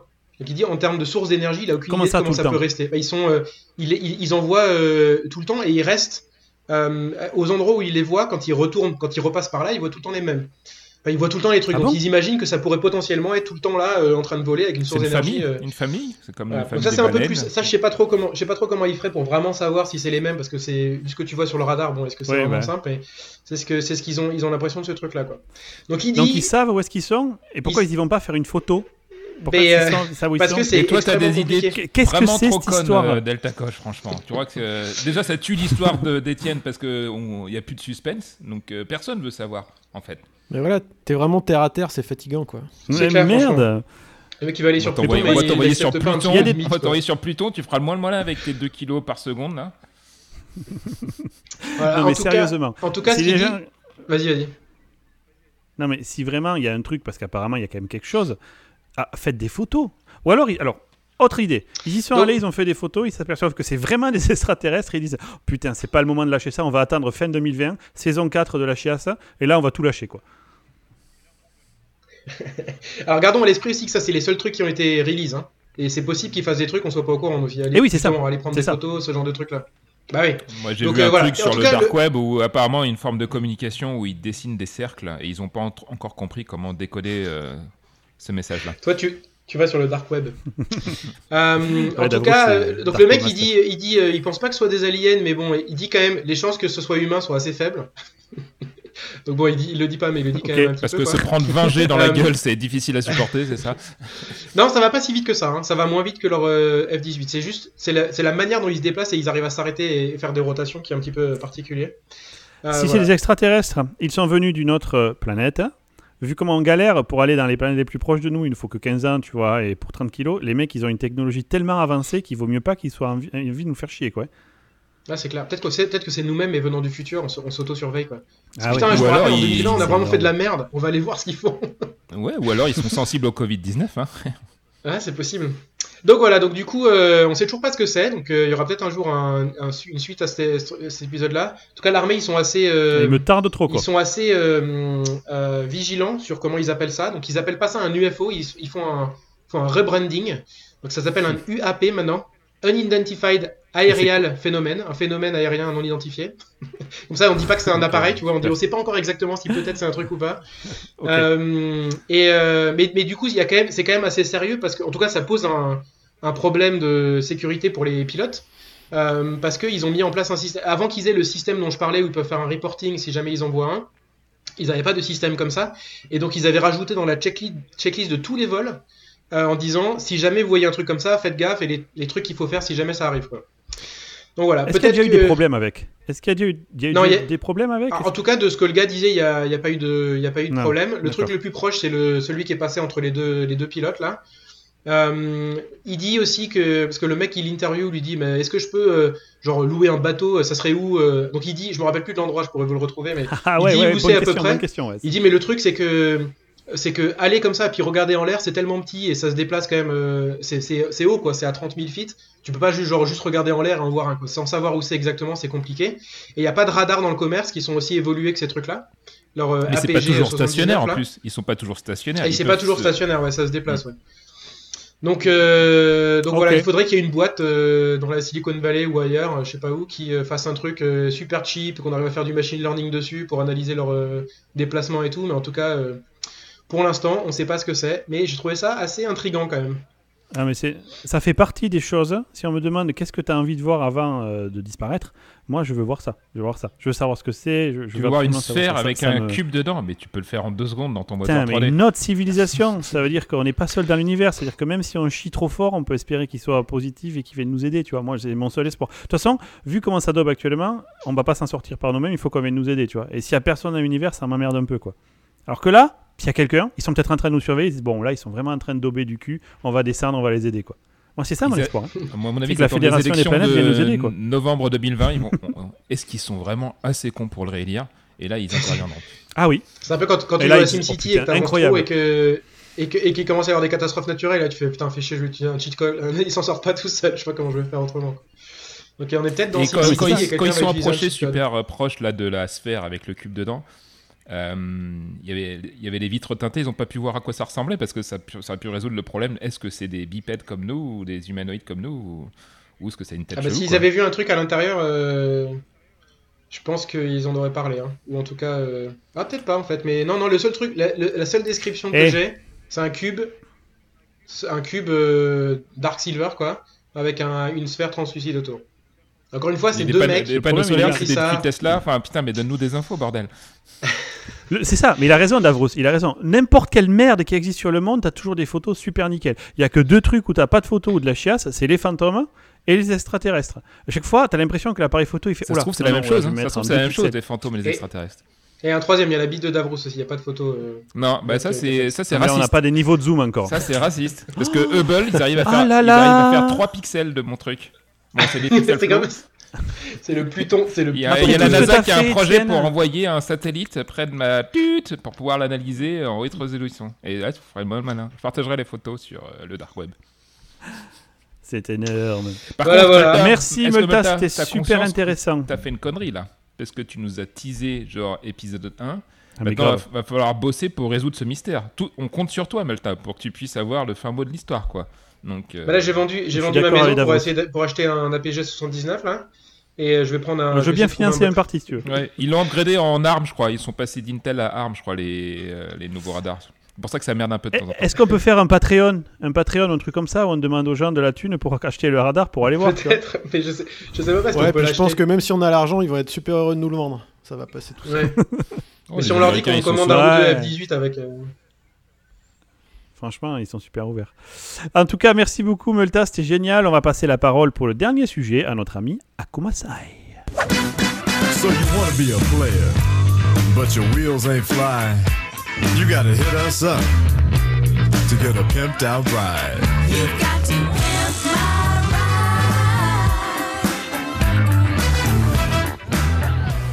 ride. Ouais, donc moi, euh, je voulais vous parler d'un homme qui s'appelle Rich, euh, Rich Benoit. Il travaille dans la tech à Boston, dans l'état du Massachusetts. Alors c'est important pour la suite, vous allez voir. Et il a une chaîne YouTube qui s'appelle euh, Rich Rebuilds. Et en fait, sa spécialité sur son temps libre, bah, c'est de réparer des épaves, en fait. Des voitures qui ont été euh, fortement accidentées ou qui ont eu des, des inondations. Et notamment, il s'intéresse aux Tesla. Alors, vous imaginez une Tesla, voiture électrique euh, inondée C'est pas, Ouais, c'est pas bon pas génial. non, pas bon. Pas bon. Pas top, ouais. Euh, il s'intéresse aussi aux conversions des moteurs thermiques vers les moteurs électriques. Et en fait, il s'est fait connaître euh, il y a de ça quelques années en réparant une Tesla qui avait subi justement une inondation et en rachetant une deuxième Tesla euh, accidentée qui était en mode épave. Et il a transféré les pièces viables d'une voiture à l'autre. Et du coup, euh, il a fait plein de vidéos là-dessus. Et il a dû en fait faire du reverse engineering et de comprendre un peu comment Bah, tout fonctionnait. quoi. Donc c'est vraiment impressionnant parce que je sais pas, essayez déjà de démonter votre micro-ondes ou votre, euh, votre lave-vaisselle. Ben c'est déjà c'est la Déjà, il ouvrir la porte, j'ai du mal, moi. La vaisselle, Bah ça ouais. devrait aller, mais micro-ondes, je pense qu'on peut pas faire grand chose, ouais. Et donc euh, voilà, et dans une Tesla, c'est fou le nombre de pièces et de câbles et de trucs qu'il y a. Donc déjà, euh, faut, faut être capable de diagnostiquer quand il y a un problème. Imaginez quand il y a un problème électrique ou une carte mère qui est morte, comment est-ce qu'on fait quoi Et donc tout ça, il, il a dû se creuser la tête pour essayer de comprendre et il a reconstruit une Tesla. euh, donc c'était un modèle S euh, qu'il a appelé. Dolores d'ailleurs, il l'a donné à sa femme. Euh, et donc le gars, Comme il dans capable de faire ça. Donc voilà, donc le gars bien bien puissant quoi. Euh, et donc en Ouais, fait, lui, juste il à trouve- partir de, de deux, deux modèles S, il a réussi à en, en refaire une. Ouais. C'est super Alors il a, ouais, il a aussi trouvé, je crois, des autres pièces. Euh, parce que donc lui, euh, ce qu'il fait, c'est qu'il regarde sur Craigslist, donc qui est l'équivalent du Bon Coin euh, en France, Ouais. et euh, sur des sites spécialisés de vente d'épaves pour essayer de racheter en fait euh, bah, des voitures quoi, pour avoir des pièces. Parce que vous allez voir, c'est c'est très particulier euh, pour Tesla. Le contexte, c'est qu'il a eu envie de se lancer là-dedans lorsqu'un ami à lui, il est parti travailler pour Tesla. Donc je vous rappelle, il est dans le domaine de la tech. Je sais pas pour qui il bosse exactement, mais bon, Pour Tesla. il a besoin d'avoir quelques quelques compétences en électronique pour pouvoir faire un peu ce qu'il Ah, fait. je quoi. pense, ouais. C'est clair. Et euh, donc son copain avait ramené une voiture, lui il a fait un essai, il a trouvé ça super euh, sympa, et puis du coup il, il aime beaucoup cette marque euh, pour les performances de la voiture et tout. Et il a trouvé en C'est un connard de bourgeois, quoi. il a trouvé un, un ami dans un garage qui, qui lui prête bah, tous les outils euh, pour pouvoir intervenir sur sa voiture. Alors il bosse beaucoup depuis son garage à lui, euh, chez lui, mais des fois il y a besoin de Mm. faire des interventions un peu plus balèzes, notamment quand il s'agit d'enlever le kit de batterie ou les choses comme ça. Là, il Et faut ouais, avoir un peu j'ai de pensé à ça. Les batteries, ça va être chaud quand même, non? Ouais, c'est la partie la plus complexe avec le, le Il remplacement. le filme du... tout ça? Ouais, ouais, tout. ouais. Il l'a filmé? Ah ouais. Remplacement du moteur. euh, Puis après, il y a ce qu'on ne se rend pas compte, mais quand, quand il a pris sa Tesla inondée, bah, il faut enlever tous les tissus qui ont pris de, de- la mousse, des saloperies et tout. Enfin, c'est c'est un boulot euh, de fou, quoi. Euh, alors, ce qui est intéressant dans sa démarche, c'est que lui, sa motivation première, c'est le droit à la réparation. En fait, pour tout, il refuse que les fabricants, ils t'empêchent de réparer tes Ouais. propres appareils. Mhm. Et du coup, ça c'est vachement intéressant parce que Tesla, il est, est complètement opposé à ça. Effectivement, c'est une entreprise de pointe. Elle est ultra scrutée en ce moment sur la partie sécurité parce qu'elle propose des solutions bah, d'assistance à la conduite, bientôt de la conduite autonome. Donc la marque, elle veut tout sauf qu'il y a des gens qui bricolent les bagnoles euh, pour après avoir des accidents ou pour que ça fasse une mise à feu de la batterie parce qu'ils savent qu'ils sont regardés là-dessus. Et puis en plus, c'est vrai euh, que l'intervention sur les voitures électriques, parfois, c'est vachement risqué parce que on peut toucher à des organes qui sont euh, haut voltage, quoi. Donc euh, ça peut ça peut poser des gros problèmes. Mais, mais est-ce que ça pourrait pas être un truc genre euh, à partir du moment où tu modifies un truc, genre, enfin c'est peut-être plus compliqué à faire, mais genre que on soit forcément au courant et que du coup bah s'il y a un problème avec la voiture, tu sais que ça a été modifié, donc ça leur void leur Ouais, responsabilité. Ça tu vas voir, il y a, il y a tout un Ah. truc avec justement les ruptures de garantie. Alors.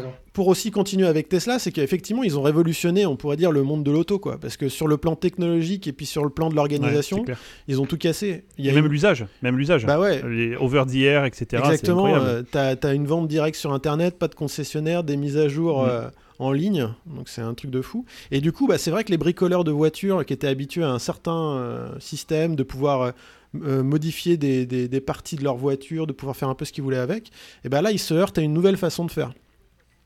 Alors là où ça devient intéressant, c'est qu'en fait, l'État de Massachusetts, donc je vous rappelle qui, bosse à Boston, notre petit Rich, eh ben c'est un État qui possède une loi spéciale qui, est, qui dit que tu peux, euh, tu as le droit de réparer. Et donc dans le domaine de l'auto, il y a une obligation des concessionnaires à fournir des pièces, et c'est également légal de réparer ta propre voiture si tu, si tu utilises les mêmes outils que les concessionnaires. Mais comme techniquement Tesla, ils n'ont pas de concessionnaire, on est un peu dans un flou juridique euh, des deux Ah, côtés. mais ouais. Et donc du coup, Rich, il peut réparer ses voitures de manière légale, mais il peut pas récupérer des pièces euh, auprès de, de Tesla. Il Pourtant, doit se ils ont débrouiller les- en fait. Ils ont les service centers Tesla, donc ils ont la. Ils ont les service centers, mais ils te fournissent des Mais pièces pas si tu fais. Mm. réparer ta voiture dans le service center. Tu peux pas avoir de- des, des pièces de rechange et toi-même faire des, des trucs. Mhm. Justement, par rapport à ça, c'est assez rigolo parce que euh, donc euh, Rich, il s'amuse à appeler les, les centres Tesla pour commander des pièces.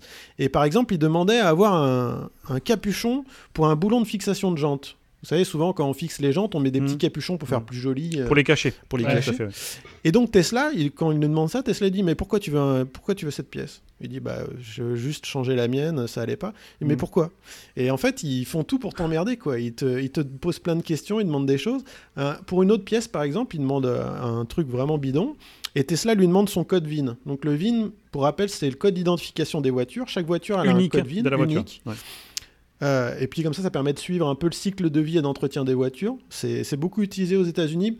En France, c'est utilisé, mais euh, moins pour la partie entretien. Aux États-Unis, on a aussi l'entretien des véhicules. On peut savoir qu'il y a eu la révision, tous ces trucs-là, ou qu'il y a eu des accidents. C'est noté sur la fiche VIN.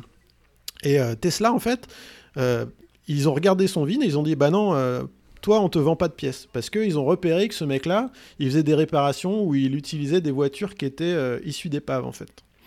Un élément un peu encore plus grave d'ailleurs, c'est que Tesla, désormais, il recommande de ne plus acheter des voitures avec le titre épave. Parce que quand, les voitures sont vraiment mortes comme ça, eh ben, c'est attaché à leur titre de propriété. C'est pas comme en France, hein, je crois qu'il y a un titre d'épave, il me semble, pour les voitures. Et du coup, quand c'est comme ça, il désactive systématiquement le supercharging pour ces véhicules. Donc là, Rich, qui avait Oh. reconstruit sa, sa bagnole, et ben, au bout d'un moment, le supercharging ne marchait plus.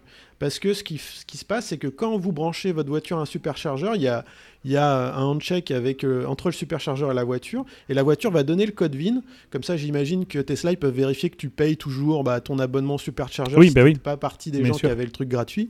Et du coup, bah, quand tu es dans les vignes, quand tu es reconnu, attaché à une voiture euh, qui est euh, épave, eh ben, il t'empêche de, faire le superchargeur. L'argument de Tesla, c'était de dire, bah ouais, mais ces voitures, elles pourraient endommager notre réseau, donc euh, pour nous, on... C'est pas faux. C'est pas faux. que tu sais si le gars il a bien. C'est des batteries électriques, il faut quand même qu'il fasse ça proprement. Est-ce qu'il a les compétences? Peut-être que lui, oui, mais si moi je le fais, c'est super Je dangereux. suis par d'accord avec ton argument, mais sauf que euh, on, on sait très bien que euh, le protocole de sécurité à la fois hardware et software pour euh, justement l'activation du supercharger, il est super évolué. Et donc s'il y a le moindre problème au niveau de, de la bagnole ou du Je logiciel, tu n'auras pas le Ouais, déclenchement du supercharger. Donc c'est un, un peu une excuse bullshit. Ouais. C'est juste que Tesla, il veut garder un contrôle total sur, sur les éléments. Total, sur- ouais. C'est le Apple de la voiture, toi. bah, c'est ça, c'est ça. Donc il propose un, un programme d'inspection et de recertification, justement quand il y a une voiture qui a été fortement accidentée et que tu as réparé toi-même. Euh, donc c'est un truc qui coûte, euh, je crois que c'est 200 dollars de l'heure pour les interventions de Tesla et, et un diagnostic comme ça, ça se fait en une heure et demie minimum et généralement il faut compter Mhm. 800 dollars. Bon, pourquoi pas. Mais ils disent bien que euh, si jamais tu as eu un problème sur la partie euh, batterie et euh, voltage, haut voltage, ils te, ils te réactiveront jamais le, le supercharger. Donc finalement, ça pose un peu la question de à qui appartient la voiture? Parce que Tesla, Ouais, si elle se vrai. permet à distance de désactiver des fonctions, Euh, c'est quand même abusé. Et pareil, l'autre élément qui est intéressant à discuter, c'est que voilà, on vante les véhicules électriques pour la partie écologique. Alors même si c'est un sujet complexe qui à discussion, parce que voilà, euh, retrouver euh, toute la, ligne de production, si jamais ça a été aussi, c'est pas complètement décarboné pour l'instant, donc c'est compliqué. Mais bref, on met quand même en avant les véhicules pour la partie écologique. Mais là, si on t'empêche de réparer ou de faire de la récupération, ça perd un peu de l'intérêt, je trouve. C'est un peu dommage. Sachant que Tesla, Ouais, si ces véhicules. Tesla ne gère pas eux-mêmes euh, la récupération d'une épave pour, euh, pour en faire une partie de recyclage. Comment ça se passe? Il y a peut-être, parce qu'en plus, notamment, il y a- c'est vrai que leurs voitures, elles sont toutes en aluminium. Donc euh, c'est pas mal pour euh, recycler ça, par exemple. Ah ouais, les, les modèles euh, sont en aluminium, pas les modèles 3. programme, ouais. Mm. Les modèles S, ouais. Les modèles S. Ouais. Et les X aussi. Les X aussi. Ouais, ouais, alors effectivement, en c'est tout ce que cas, il y, a un- il y a un programme de, de certification, donc eux, ils peuvent faire des réparations, mais ça a été montré qu'ils sont, en fait, dès que c'est des trucs qui sont en mode épave, ils veulent pas les Non, réparer. ils aiment pas ça. Non, ils aiment pas ça. ils aiment pas ça. Je comprends. Mais c'est marrant ce Là que où tu dis, devient- la, ouais. la- la propriété aussi, le, ou le changement de, de comportement et d'usage. Moi, j'ai un Ouais. taxi qui m'a emmené dans une conférence en Model S. Il était très content. euh, il avait presque 500 000 km, pas de changement de plaquette de frein. Enfin, il me vantait tous les mérites du truc. Par contre, il faisait pas les mises à jour, tu vois, euh, parce qu'il savait que euh, qu'il allait perdre certaines fonctionnalités. Parce qu'au fur et à mesure, comme tu parles aussi de la sécurité, etc., ils ont, ils ont eu pas mal d'emmerdes avec des véhicules euh, qui feraient toujours la, la, pr- la presse euh, en première page. Quand il y a une Tesla qui a une emmerde, tous les jours, il y a des bagnoles thermiques qui brûlent, qui partent en fumée. Mais dès que c'est une Tesla, forcément, c'est, tu vois, c'est mis en avant. Ouais, on en parle plus. Et Ouais, donc, sûr. Mm. Et donc, comme il y a eu pas mal de comportements de mecs qui faisaient des débiles, en gros, qui, euh, qui dormaient et puis qui faisaient autre chose, bon, au fur et à mesure, ils ont réduit certaines euh, fonctionnalités en, autopilote et d'autres trucs, quoi. Et, euh, et notamment, tu parlais de sécurité pour le superchargeur.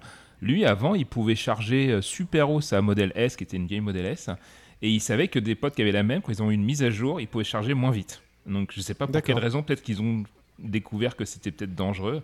Donc, lui, il le faisait C'était pas. risqué peut-être, bien Et sûr. un jour, il a vu une update qui, qui contenait vraiment une feature qu'il voulait vraiment. Il fait, Allez, je vais tenter le coup. Il était dégoûté parce qu'il a perdu plein de fonctionnalités qu'il avait avant à cause des mises à jour. Souvent, on gagne des, nouvelles fonctionnalités hein, avec Tesla, hein. mais Ouais, mais c'est plutôt dans l'autre ouais, sens quand mais même. on hein. peut aussi perdre des, des trucs qui nous plaisaient en fait. Donc euh, c'est un peu bizarre de pas pouvoir choisir Ouais, ça. mais qui plus. était peut-être dangereux. Ça, on sait pas, il n'y a pas d'explication. Ouais. Alors, ça, c'est sûr. ouais. C'est ça, c'est une complexité justement des mises à jour over the air. Là, euh, ça, ça, ça rajoute un, un truc vraiment différent par rapport aux autres voitures. Même si je crois, il y a BMW qui va s'y mettre aussi peut-être bientôt. Il me semble, je semble avoir lu ça. Et là où, Et ils euh, se mettent aussi à l'électrique, donc euh, ouais. ça- ils auront ouvert la voie Tesla, c'est ça qui est vrai. bien. Après, effectivement, ça va être implémenté. alors là où ça devient rigolo et que Rich euh, devient un petit peu taquin, euh, c'est que fin 2018, il a ouvert un garage en fait qui s'appelle Electrified Garage avec un ancien gestionnaire de pièces chez Tesla qui s'appelle Chris. Salvo. Et du coup, on peut faire l'entretien général et les réparations du véhicule. Et depuis peu, on peut faire des améliorations de performance. Alors, ils ont, oh, ils ont montré ça il y a, ils ont montré ça il y a deux semaines en fait. Euh, donc en partenariat avec une autre entreprise qui s'appelle Ingenext. Euh, le garage, il te propose deux stages sur ta, ta voiture. Alors les stages, c'est quoi? C'est une, termino- une terminologie pardon, qu'on associe souvent au monde du thermique. hein. Les stages, c'est pour dire des Ouais. niveaux de- d'évolution d'une voiture euh, stock quoi, de, de base. Et euh, généralement, le- on, on a stage 1, 2, 3. Le stage 1, c'est la cartographie. Donc cartographie, c'est quoi pour une voiture thermique? C'est de changer en fait les paramètres du calculateur bah, pour euh, avoir euh, des, des- des paramètres qui vont faire que la voiture elle va sortir plus de chevaux. Euh, on va jouer sur, sur, sur ces paramètres-là. Typi- ou alors, typiquement, maintenant, toutes les voitures qui sont récentes, elles ont euh, ce qu'on appelle une sonde, lambda. Vous avez peut-être déjà entendu ce nom-là. Donc la sonde lambda, c'est un truc qui est au niveau euh, de l'échappement et ça permet en fait de vérifier que vous avez un, bon rapport. euh, alors le mot il est un peu nerveux. Un bon rapport stoichiométrique, ça veut dire vous allez mettre avoir une bonne combustion, vous allez avoir assez de volume d'air pour le volume d'essence. Euh, et donc, euh, avec un changement de cartographie, on peut jouer sur les paramètres et aussi on peut passer une voiture qui est euh, essence en mode éthanol, par exemple. Ça, c'est juste. maintenant, on peut juste faire ça en reprogrammant les calculateurs. On peut faire beaucoup de choses dans les, dans les voitures récentes. Les stages 2, c'est déjà, on va changer des pièces. On va changer l'échappement, euh, on va changer l'admission. On va mettre par exemple un nouveau filtre à air qui est sport, donc qui va, qui va Moi, j'aimerais bien changer d'échappement sur ma Tesla. Ouais. Ouais, non, mais Pareil, et là, mettre un là, je filtre vous parle du monde du thermique pour faire le, le parallèle. et donc l'échappement, typiquement sur les thermiques, ce qu'on va faire, c'est qu'on va, on va enlever les katas, les catalyseurs, pour euh, justement euh, bah, avoir plus de puissance. Et Donc, pour mieux genre de- polluer. De, modification. Ouais, parce que souvent le- la problématique, c'est que c'est, c'est, c'est- tu peux le faire dans, Ah dans oui. plein de garages, mais c'est interdit en fait. hein. Bah ouais, bah, il y a des raisons pour ça en Bah, fait. Bien sûr. Et puis là, le stage 3, c'est quand on commence à changer des pièces internes du moteur en plus là. Donc c'est par exemple changer un turbo pour mettre un turbo plus puissant. Bon bref, Ou- plus ou puissant. Et donc, le si on revient en électrique, ça veut dire quoi? Si on revient au monde de l'électrique, donc eux, ils proposent Eh deux ouais. stages. Ils proposent un, un stage 1 pour euh, 1000 dollars, 1100 dollars exactement. Ça, le- ce stage 1, il se change en. C'est euh, quelques minutes d'installation. Ils vont vous mettre un petit module. Et euh, il faut. Alors, de base, il faut avoir une modèle 3 avec euh, double moteur. Et là, vous allez gagner, vous allez gagner 50 chevaux. Et vous allez euh, passer euh, du 0 à 100 en 3 secondes 8. Ouais, je- je sais 50 plus. chevaux. 50 Ah, chevaux. ça race. Et en plus, tu peux, tu restes compatible avec la mise à jour du firmware euh, en OTA. Et c'est en fait, c'est parce que tu as un module additionnel qui est installé et qui lui va envoyer des, des informations pour reparamétrer la voiture, mais il n'y a pas besoin de toucher au firmware. Donc c'est quand même Quand pas tu, mal. quand tu dis un module, tu veux dire un truc physique qui rajoute quoi. Un Exactement. en plus. Ok. T'as un petit composant qui, qui rajoute, Wow. ça ressemble à, à un truc qu'on branche. euh, c'est- pas gros. Et en plus, euh, ce module, il va avoir un support Wi-Fi. Et du coup, tu peux contrôler toutes les fonctions depuis ton smartphone. Par exemple, as, tu peux désactiver euh, des modes avancés sur le Stability ou le Traction Control tout en gardant l'ABS. Il y a des choses comme ça que tu peux faire. Des trucs assez avancés. Mais c'est marrant ce Et que tu, un- tu dis parce que moi je me suis dit euh, euh, aujourd'hui on peut acheter des features sur l'app Tesla. Euh, Ouais. Genre par exemple si je veux le- la conduite entièrement autonome, moi je l'ai pas pris, c'est 6300 Ouais. balles. Et c'est Ouais. juste une upgrade logicielle. C'est pareil, la- les dual moteurs qui sont pas performance, ils ont sorti euh, un truc qui coûte 2000 ou 3000 balles, je sais pas, pour faire, Ouais. à mon avis, ce que eux ils ont fait, certainement une reprogrammation. Enfin, je sais Ouais, pas. c'est ça, exactement. Et- Ouais, bah exactement, tu vas voir, je vais en parler avec le stage 2 là. Et je me suis dit, un jour, il y a forcément des hackers qui, une fois que ça sera suffisamment populaire, qu'il y a un marché, c'est un Ouais. peu comme si nous, nous expliquait sur les jeux vidéo, en fait, euh, où il y a Bah des hackers qui vont dire, bon, bah, moi, je te le fais pour 1000 balles, quoi, euh, puisque c'est que du soft. Par contre, il y a, moi, je Bah pense ouais. qu'il y a le risque que tu sois un peu banni, un peu comme les consoles. Quand on pétait une console, elles étaient bannies ensuite du, du réseau officiel. Ouais, quoi. tu peux pas avoir tous les services. Tout à fait. Ouais, ça va être euh, ça, ça va être euh, le jeu du chat et de la souris comme d'habitude. Alors du coup, tu vas voir le stage 2, il est marrant parce que donc le stage 2 qui s'appelle le Ghost, euh, qui coûte 2250 dollars. Donc sur, pareil sur une base de dual motor stock, donc euh, une, une version normale. Ils ont fait des tests dans les vidéos, ils ont montré qu'en fait ce stage 2, il est plus performant qu'une modèle euh, 3 avec le kit performance. C'est pas vrai, je ne vous crois pas, monsieur. Bah écoute, tu verras, tu- je te- je te- je t'enverrai la vidéo. Et donc avec ce, ce stage Your 2, fake tu gagnes news. 100 Your fake news. tu gagnes 150 chevaux. Euh, et ton accélération, elle passe à 3,2 secondes pour le 0 à 100. Ah, ça. Là, il faut une heure d'installation. Et par contre, ça n'est plus compatible avec les, les updates OTA. Et on donc, les a en fait, il faut on les a trouvés des UFO de- d'Étienne en fait. C'est des Tesla modifiés Ouais. stage 2. C'est des Tesla qui sont envolés. comme- Ça met une bulle Il autour. faut, il faut repasser en fait au garage pour faire les mises à jour. Et ça, ça veut dire quoi? Ça veut dire qu'en fait, ils doivent patcher le firmware. Ils, Ouais, ils à changent un fois, truc. Et ça se trouve, ils doivent activer le mode performance logiciel euh, en patchant Mm. le firmware. Donc euh, après, à voir ce que va faire Tesla, je sais pas s'ils vont vraiment apprécier ce genre de truc. Et ce qui te donne aussi en plus avec leur application sur euh, smartphone, qui, est- en lien avec ce module, c'est que tu vas avoir euh, des davantage de réglages disponibles. Ils ont un mode dynamomètre. Donc le dyno, c'est, euh, vous savez, c'est le banc qui permet de faire les tests de performance. Ça permet de mesurer le couple et la puissance d'une voiture. C'est les trucs où il y a des petits rouleaux là où on met sa voiture dessus Ouais, et puis on, font- ouais, on comme c'est roulé, ouais. on la fait tourner. Euh, puis tu peux aussi régler la répartition de puissance avant-arrière. Tu peux avoir un système de monitoring des températures, des voltages. Donc c'est à dire que le mec, les mecs quand même, ils ont une certaine euh, compréhension de ce qui se passe pour, pour avoir la capacité à patcher un firmware et puis à, à récupérer les informations. Ils doivent quand même le reverse. Ils sont obligés de le reverse. Donc Ouais. c'est pas, ça doit pas être des blé- blaireaux. Quoi. Après, je, je comprends pas qui a envie de faire ça. Ouais, c'est- je sais pas. Non, mais ça peut être. Euh, Regarde, si t'as une Tesla et tu, tu te chopes une vieille Tesla euh, qui, est un- qui est un peu, euh, qui est un peu morte, tu la fais réparer et tu lui mets ce kit-là. Bon, pff, la Tesla, elle t'a pas coûté très cher. Tu peux, tu peux te prendre un kit Ouais, dessus. je euh, tu Surtout fous, que quoi. les Ah, gens qui achètent C'est pas le mec qui Tesla, va acheter le sa côté Tesla bidouille, plein ouais. but et qui va prendre le risque.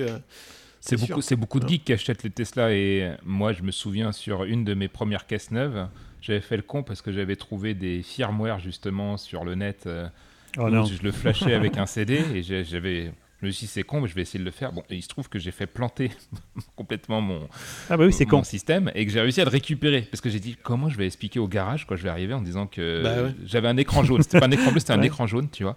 C'est évident que j'avais fait le connard quoi et j'ai réussi à le récupérer, tu vois, en, en essayant de dire il doit y avoir une procédure de recovery, c'est obligé, ils sont pas cons quoi, mais Et en Mais- plus, enfin, j'imagine pour ta voiture, c'était complètement séparé. La partie euh, pilotage était complètement Ouais, séparée. bien sûr, c'était l'infoter- flasher qui était- l'infotainment euh, qui était qui était séparé. Donc euh. Là, il joue quand même sur des trucs où c'est le la partie conduite, ouais. quoi. C'est vachement plus dangereux, quoi. Ouais. Tout à fait, ouais. Mais bon, voilà, c'est, je trouve ça intéressant parce que les mecs, bah voilà, ils, ils veulent, en fait, ils veulent faire exactement ce qu'ils ont fait dans le monde du thermique, et avoir cette capacité de pouvoir Ouais. euh, faire les modifications. Et puis que Tesla soit d'accord ou pas, ils vont y arriver, quoi. Donc euh, c'est, c'est amusant.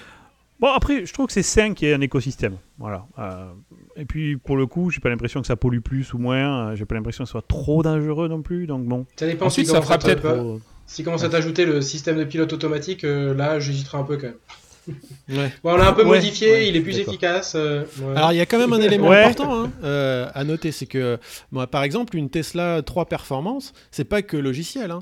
Il change quand même. T'as pas les mêmes amortissements, t'as pas Ouais. les mêmes euh, freins. des triers de freins. Il y a ouais. des, Et- quand même et des il éléments semblerait que les physiques. moteurs, il y a du physique. il y a un des deux moteurs qui est légèrement différent, mais personne n'est vraiment sûr puisque, comme tu le dis, comme personne ne démonte tout ça, on, ne sait pas trop. Bah quoi. oui.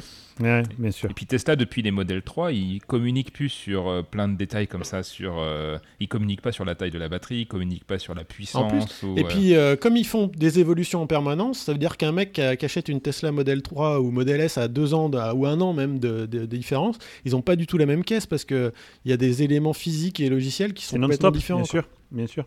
C'est normal. D'ailleurs, ça doit être une galère, j'imagine, à gérer la partie logicielle de ce truc parce que s'ils font évoluer le matériel euh, tout le temps, eh ben, ça se trouve, ils ont plein de, de codes passes différents pour gérer dans la partie logicielle ces, ces différentes voitures. Quoi. oh, c'est facile testé, avec ouais. du ifdeft, hein, c'est fastoche. Ouais, c'est vrai. Avec des bons vieux. Avec GitHub, c'est bon. Ok. Merci beaucoup, en tout cas, c'était très intéressant. On a eu trois bons sujets aujourd'hui, surtout le premier d'ailleurs. Euh, on va passer tout de suite aux recommandations et on va passer la parole à Davrous.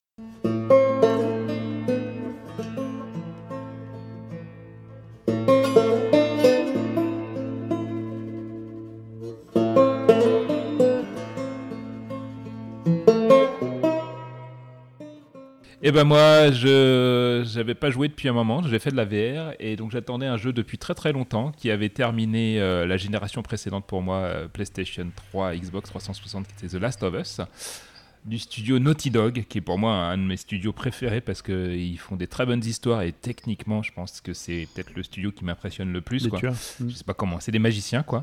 Euh, et donc j'attendais la suite euh, qu'ils avaient teasé il y a quelques années sur PlayStation 4, euh, où je me demandais si c'était des vidéos de la future PlayStation 5, tellement c'était, il y a des passages qui étaient beaux.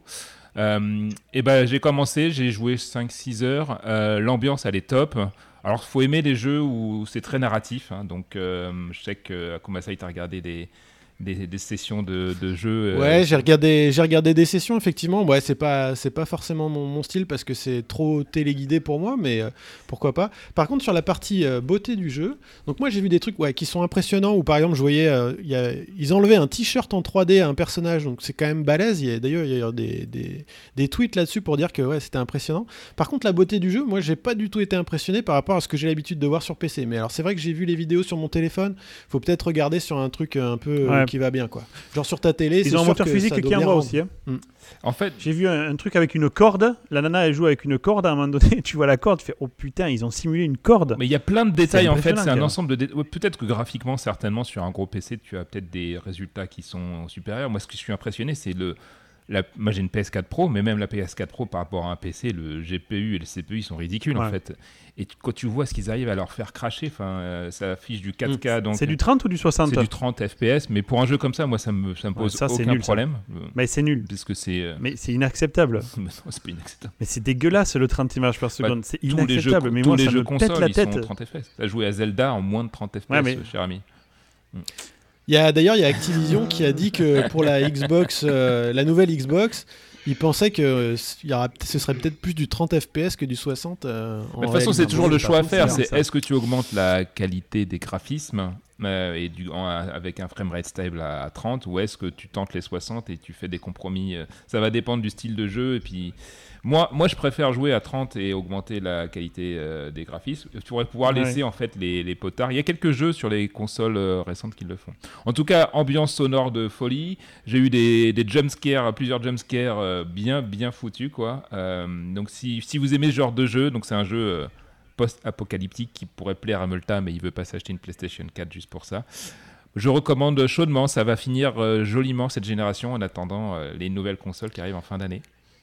Et quid des, euh, des retours là parce 60 que FPS. hein. dans les retours, je crois que c'était sur Metacritic, donc euh, il y a eu un bon retour de la presse, mais par contre il y a un retour qui est assez contrasté des. Ouais, c'est un truc de, de bâtard, je vais pas en parler rapidement. En fait, donc Metacritic, ils ont encensé le jeu à fond, comme le précédent qui avait eu je sais pas combien de awards.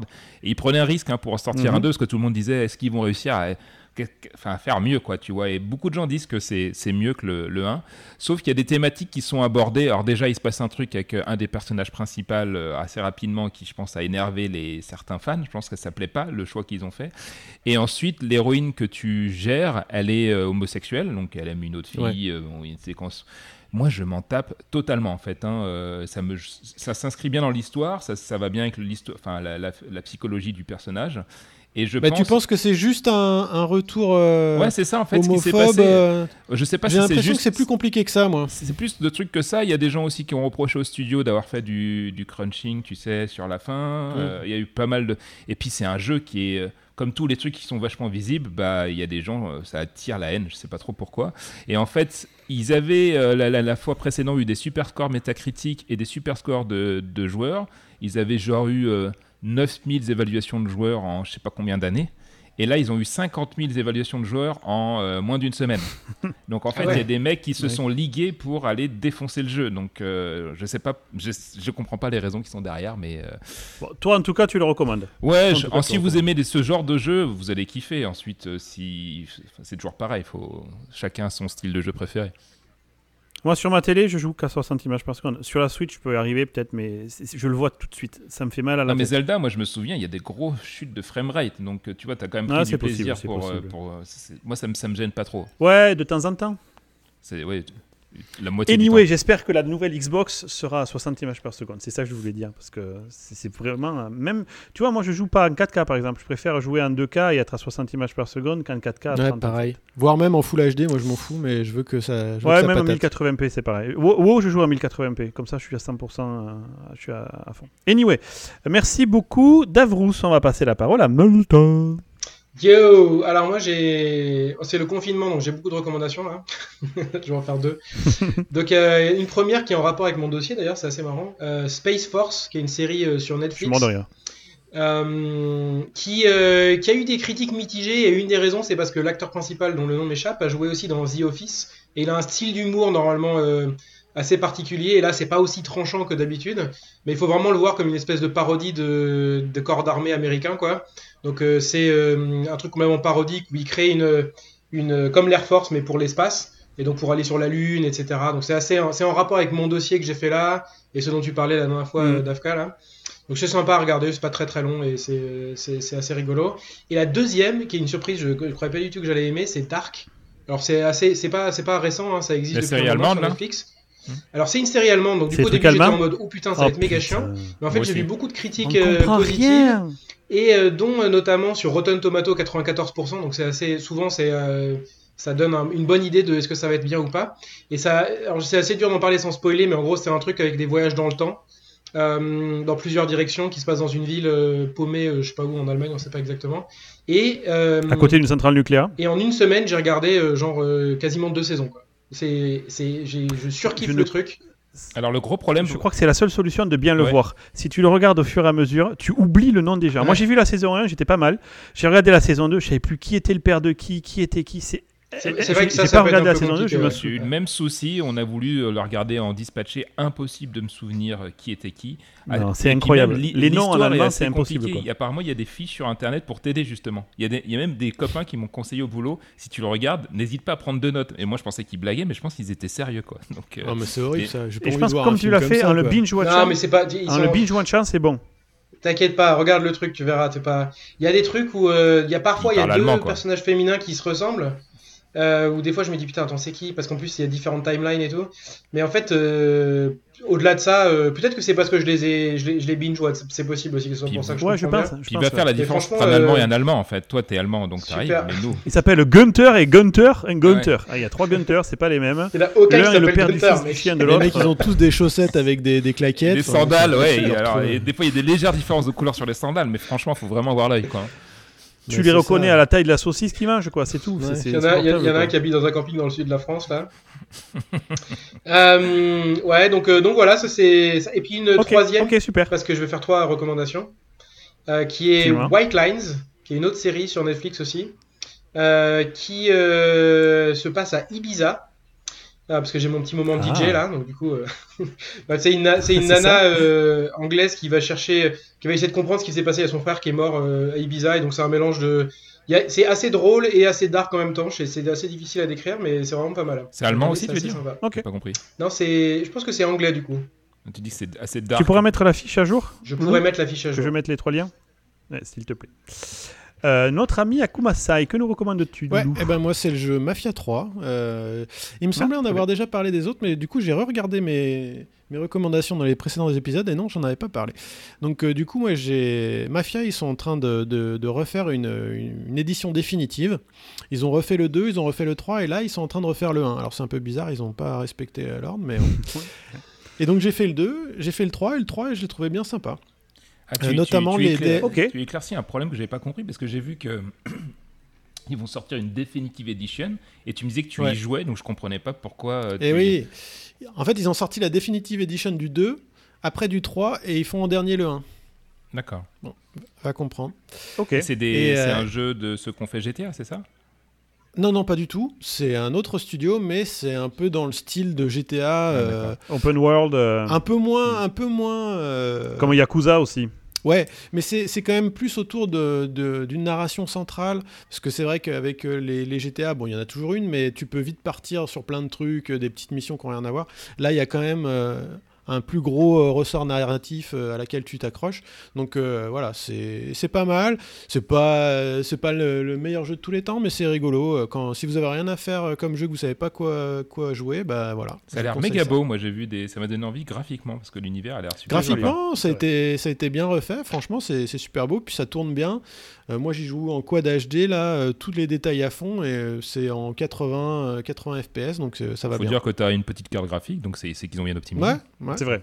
Alors, ils ont eu des, des problèmes au début d'optimisation. Ils ont ressorti un patch là, qui permet un peu de, de fixer des, des problèmes. Ah, si, il y a juste un, un souci, mais vraiment énervant. C'est que je sais pas d'où ça vient, mais dans le 3, en fait, quand vous êtes en voiture et que vous changez la caméra, et ben au bout de deux secondes, il vous recadre la caméra pour vous tout seul. Et il n'y a aucune option dans le jeu pour pouvoir enlever ça. Et moi, ça, Ah, me- merde. ça me Ah rend ouais. mais fou. Ça me rend fou. Et du coup, bah, j'ai l'option cherché- uniquement dans le Massachusetts.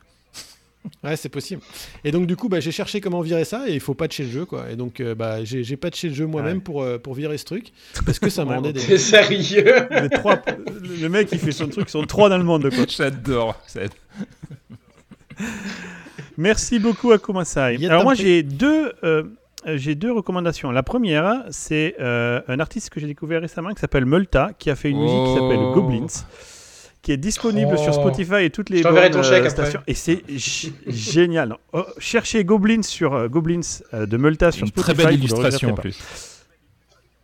C'est vrai. Et d'ailleurs, j'encourage Davrous à faire pareil pour ses prochains. Euh, la deuxième que je vais vous recommander, c'est euh, une nouvelle de, enfin, un livre en deux, en deux tomes de Peter F. Hamilton, que dont je vous ai rabattu les oreilles déjà des millions de fois.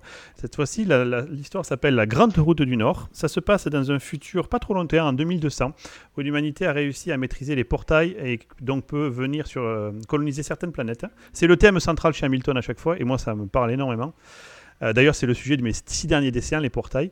Anyway, donc dans le cadre du livre de, Hamilton, là, la Grande Route du Nord, on arrive sur une planète qui orbite autour de Sirius, une, étoile qui existe, et euh, il se passe des choses vraiment exceptionnelles. Ce livre, tous les, je dirais, deux trois chapitres, il me retourne la tête. Effet sixième sens. Tu t'assois et tu fais, oh le con. Et j'adore quand ils font ça. C'est vraiment du bon space opéra. Je pense que Hamilton est honnêtement le nouveau Asimov pour moi. C'est, euh, le meilleur auteur que j'ai lu de ces 20 dernières Tu, années. tu Voilà. lances Asimov comme grande ça à la du fin, Nord. alors qu'on a eu là une bande-annonce euh, chez Apple. Pour l'instant, j'a- j'attends parce que je, plusieurs choses me dérangent dans ce bas d'annonce. Donc je, je ferai peut-être un sujet là-dessus dans Moi la aussi, le euh, premier truc étant que c'est sur le réseau d'Apple, quoi. Ah, et ça ne sera que là, c'est eux qui payent. C'est eux qui ont les droits. Ils possèdent les droits de fondation, donc je pense pas que tu l'auras ailleurs, Seb. ouais, c'est la tristesse. Les bâtards. Après, Oncle VHS peut, te, peut très certainement t'en faire une copie. Non, mais tu pourras aller le voir chez euh, Delta Coche. Euh, Est-ce que tu lis le bouquin en anglais ou en français? J'ai mis le titre en français, donc j'imagine Je en ne lis français. pas en anglais. Tu Ça lis me, pas en anglais, ça me saoule de lire en anglais. Ouais, non. Hamilton, j'ai lu les, tra- les traductions sont très bien faites. hein, euh, et donc après avoir lu euh, le, le Vide, le Commonwealth, la, la Grande Route du Nord, c'est absolument génial. Ce genre de livre, je me lève le matin, je vais au je lis. Je, me, je lis sous la douche avec mon téléphone. Je lis tout le temps. Ce livre me, me parasite. Tu lis J'adore. Sous la douche, douche. mais tu prends des douches de combien de temps, mec? moi, Bah, déjà, les douches sont longues et puis j'ai un iPhone qui va sous l'eau et je vous jure que je lance mon ah, Kindle Je dessus. savais pas je qu'on pouvait faire ça. Attends, Ah, tu me Ah, la, donnes des idées. la motivation, mec, pas à lire quand même, c'est chaud quoi. Ah, mais ce gars-là, il t'accroche, tu peux pas dormir. Il est minuit, alors que moi je me couche normalement à 8h du soir. Il est minuit, j'ai les yeux qui saignent, j'ai mon corps qui me dit mais putain dors. Et tu dis non, attends, attends, je comprends pas. Ça, c'est un truc de fou ce qui se passe. Il y a deux histoires en parallèle et en fait, il a lâché un truc qui a 25 pages et tu t'aperçois que c'était pas. Enfin, c'était énorme. Qui a... enfin, en Et- plus, c'est technologique. Il, il parle de quantique, il parle de portail interstellaire. C'est génial, j'adore. Et c'est en Et donc, ce 4K que disait Multa, c'est que tu, tu lis ça en anglais ou en Oui. français Alors, tu, dis, tu lis ça en français français, en en français. français. En français. Ouais, c'est je chaud. lis hein. pas en anglais. Moi, j'ai essayé d'attaquer Asimov euh, en anglais, mais pff, euh, faut être Non, euh, non, c'est- réveillé, hein, chiant. sérieux. Puis l'anglais, c'est de la merde. Non, non, moi je lis en français. De toute façon, ils les ont écrits en français à l'origine, les gens savent pas, mais. euh, Ouais, il, est anglais, ça. il est anglais, donc il les a écrits en français, ouais. Voilà, Hamilton, il écrit en français. Et par contre, il cite Toulouse parce que, par exemple, Ah, tu euh, vois, il parle de la formation d'une armée, une armée humaine, et l'armée humaine il euh, parle des, centrale chocola- est à- des est chocolatines, Toulouse, des poches, euh, des moins. Il parle de tout C'est ça. ça. Voilà, et on va conclure avec ça, messieurs. Je vous fais un énorme bisou. Je vous dis à dans un mois. Bye bye tout le monde. Merci. Merci à tous, Ciao. bisous. Ouh, Salut, salut.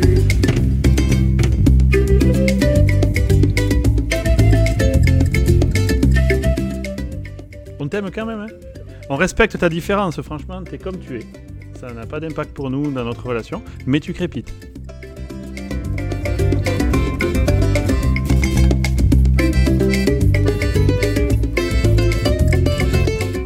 J'aurais voulu être un artiste.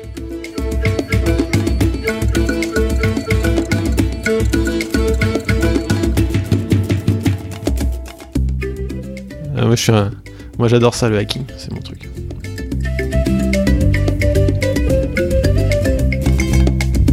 Ça va faire comme si j'avais enregistré depuis mes chiottes, mais bon.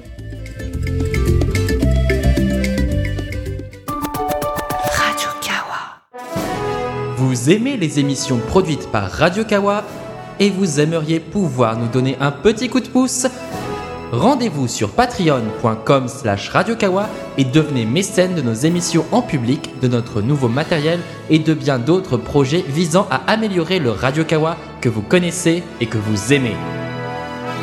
Radio Kawa ne touche aucun revenu publicitaire, alors à vous de jouer sur patreon.com slash radiokawa.